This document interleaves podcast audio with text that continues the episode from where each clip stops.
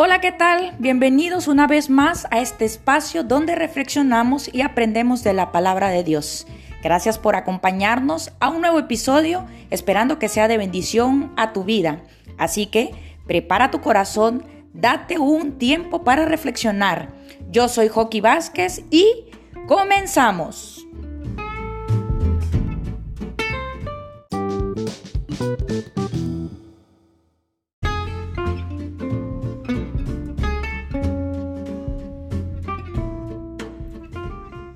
Una ocasión íbamos en un automóvil por una autopista cuando vimos a un conductor que giró a la izquierda en una rotonda ubicada entre los carriles de ambas direcciones, la cual estaba diseñada para que lo, usen únicamente los vehículos de servicio de emergencia.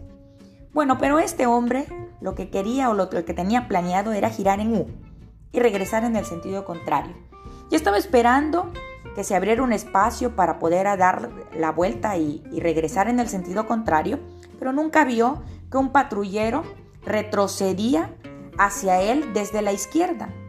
Y finalmente cuando se abrió un espacio, el conductor decidido dio la vuelta, arrancó y pasó golpeando el automóvil patrullero. Híjole, no, no había escapatoria, ¿verdad? Por lo que estaba haciendo. El título de, la reflexión el día de hoy es Camino a la perdición. La lectura es segunda de Samuel, capítulo 12, del verso 1 al 15, y te lo voy a dejar para que tú lo leas detenidamente cuando tengas el tiempo. Pero quiero leerte números 32, verso 23, que dice, la última parte, sabed que vuestro pecado os alcanzará. Es muy común que nosotros pensemos que podemos hacer algo malo y quedar impunes. Déjame decirte que después de que el rey David pecó, adulteró con Bensabé, también se centró en quedar impune. Pero iba camino a la perdición, pues Dios había enviado al profeta Natán. Dice la Biblia que Natán, ¿verdad?, le contó una historia y le dijo, Déjame contarte una historia. Habían dos hombres, uno era pobre y otro rico, y el rico tenía muchas ovejas y muchas vacas, pero el pobre solamente tenía una, que cuidaba, que comía de su plato, es más, se acostaba en su regazo. Y dice que un día vino un visitante a la casa del rico, y el rico no quiso matar ninguna de sus ovejas ni de sus vacas, y lo que hizo fue matar a la ovejita, la única que tenía el hombre pobre. Y dice la Biblia que el rey David se enojó, se enfureció y dijo, ¿cómo es posible que este hombre haya hecho esto? No tiene sentimientos. Es más, juró por Dios que ese hombre tenía que pagar cuatro veces más de lo que valía la oveja. Y es más, dijo que no merecía la vida, merecía la muerte. La Biblia dice que Natán le dijo, déjame decirte que el hombre de esta historia eres tú, David. Y dice la Biblia que Natán le dijo, ahora presta atención a lo que el Dios de Israel quiere decirte. Dice la Biblia que Dios le dijo a David, yo te hice rey de mi pueblo, te cuidé para que el rey Saúl no te matara. Es más, te di su palacio, te di sus mujeres y te habría dado muchas cosas más si tú hubieses querido. Pero Dios le dijo, pero tú te burlaste de mí, que soy tu Dios, porque hiciste algo que era prohibido. Y en realidad le dijo, los amonitas no mataron a Urias, tú lo mataste y te quedaste con su mujer. Dice la Biblia que Natán, ¿verdad? Le trajo a la luz su grave pecado. Y dice que el monarca, o sea, el rey, sintió un gran remordimiento y dijo, tienes razón, he pecado contra Dios. Y dice la Biblia que confesó su pecado, se arrepintió y recibió el perdón de Dios. Pero déjame decirte que cuando nosotros tomamos decisiones, sean buenas o sean malas, las decisiones que tomamos tienen consecuencias. Y cuando tomamos decisiones equivocadas, vamos a tener consecuencias dolorosas. Y aunque David confesó su pecado y se arrepintió y recibió el perdón de Dios, no significa que las consecuencias se vayan a desaparecer así por arte de magia. No, las consecuencias de su pecado nunca se alejaron de la familia. Es más, en el verso 10 del capítulo 12, dice, pero ahora, por haberte burlado de mí, le dijo Dios, por haberte burlado de mí y por quitarle a la, mujer a Urias, siempre habrá en tu familia muertes violentas. Y si has tratado de salir impune alguna vez de algo, recuerda que tu pecado te alcanzará. Eso dice números 32, 23. Que tu pecado te alcanzará. Algo que tú hayas hecho a escondidas, sabiendo que no es bueno, dice la Biblia que tarde o temprano tu pecado te alcanzará. Entrégate al Señor. No te escondas, ni busques que ni busques que solamente Él pueda saber y ya me libro. No, arrepiéntete. Sé sincero con el Señor. Si no buscas de Él en su gracia, no vas a tener perdón. Necesitamos buscar la gracia y el perdón del Señor. Y quiero terminar con esto. Tenemos que enfrentar nuestros pecados para que podamos dejarlos atrás, porque si nosotros no confesamos nuestros pecados, tarde o temprano, dice la Biblia, nuestro pecado nos alcanzará. Así que es importante que tú y yo nos entreguemos al Señor, no, no, escondamos el pecado, sino busquemos de Él, busquemos su gracia y busquemos su perdón.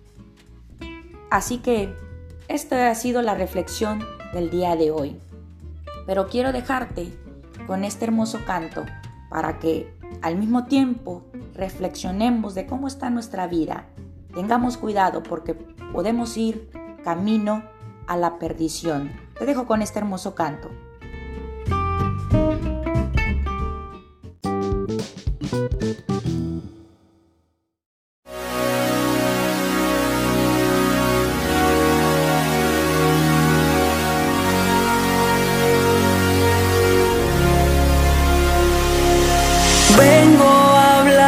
Señor, abrí mi corazón, el que solo conoces tú.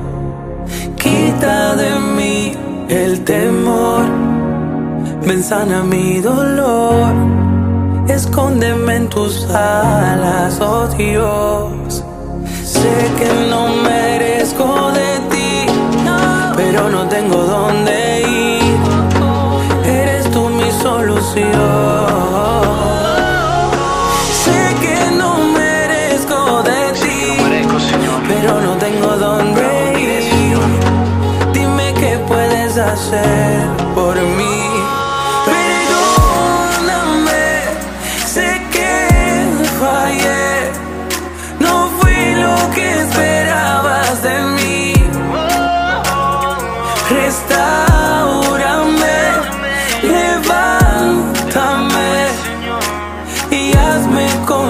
conocer más de ti.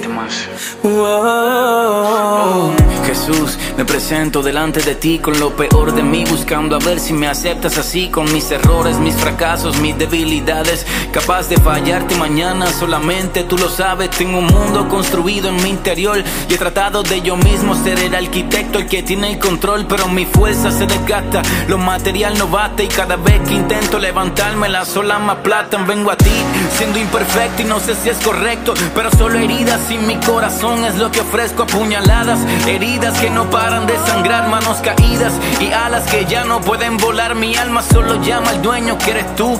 Mi carne y mi espíritu solo esperan a ver qué ofrece el menú para escoger. Aunque a la carne la dejé vencer, hoy te escojo a ti, Jesús de Nazaret. Y es que lejos de ti, yo no puedo vivir.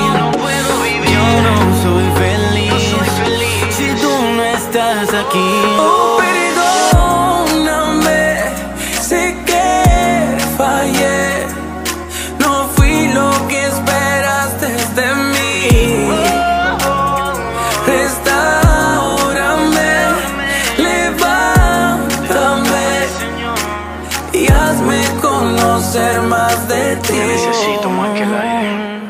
lágrima me dice que mire alrededor y que analice que ya no hay solución, que muy profunda son las raíces en el problema, que ya la barca se estanco y no rema, del piso no me levanto, punto, se acabó el tema, pero otra lágrima que cae al suelo me hace mirar al cielo, que me dice espera, ya viene el consuelo, que no hay nada tan sucio que Dios no pueda limpiar, que un corazón humillado el Señor no va a despreciar, así que te entrego toda mi vida y no me des de más ni menos ni tampoco lo que te pida, dame lo necesario para agradarte a ti.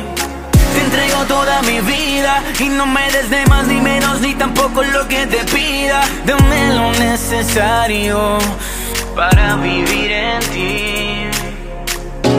Padre nuestro que estás en los cielos, santificado sea tu nombre, venga a nosotros tu reino y hágase tu voluntad aquí en la tierra como en el cielo. Danos hoy nuestro pan de cada día y perdona nuestras ofensas, así como nosotros perdonamos a los que nos ofenden. No nos dejes caer en tentación y líbranos del mal. Porque tuyo es el reino, el poder y la gloria, por los siglos de los siglos.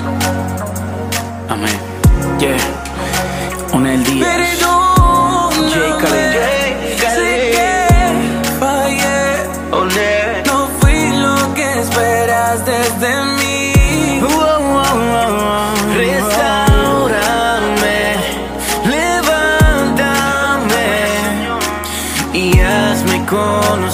Conocerte a ti.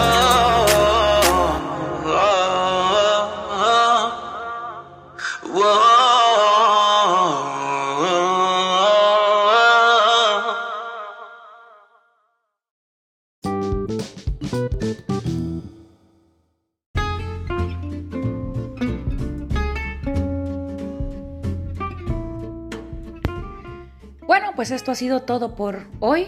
Que el Señor te bendiga y no te olvides, nos vemos la próxima semana. El sábado estaremos subiendo otra nueva reflexión para que podamos seguir creciendo en la gracia de nuestro Dios. Que el Señor te bendiga.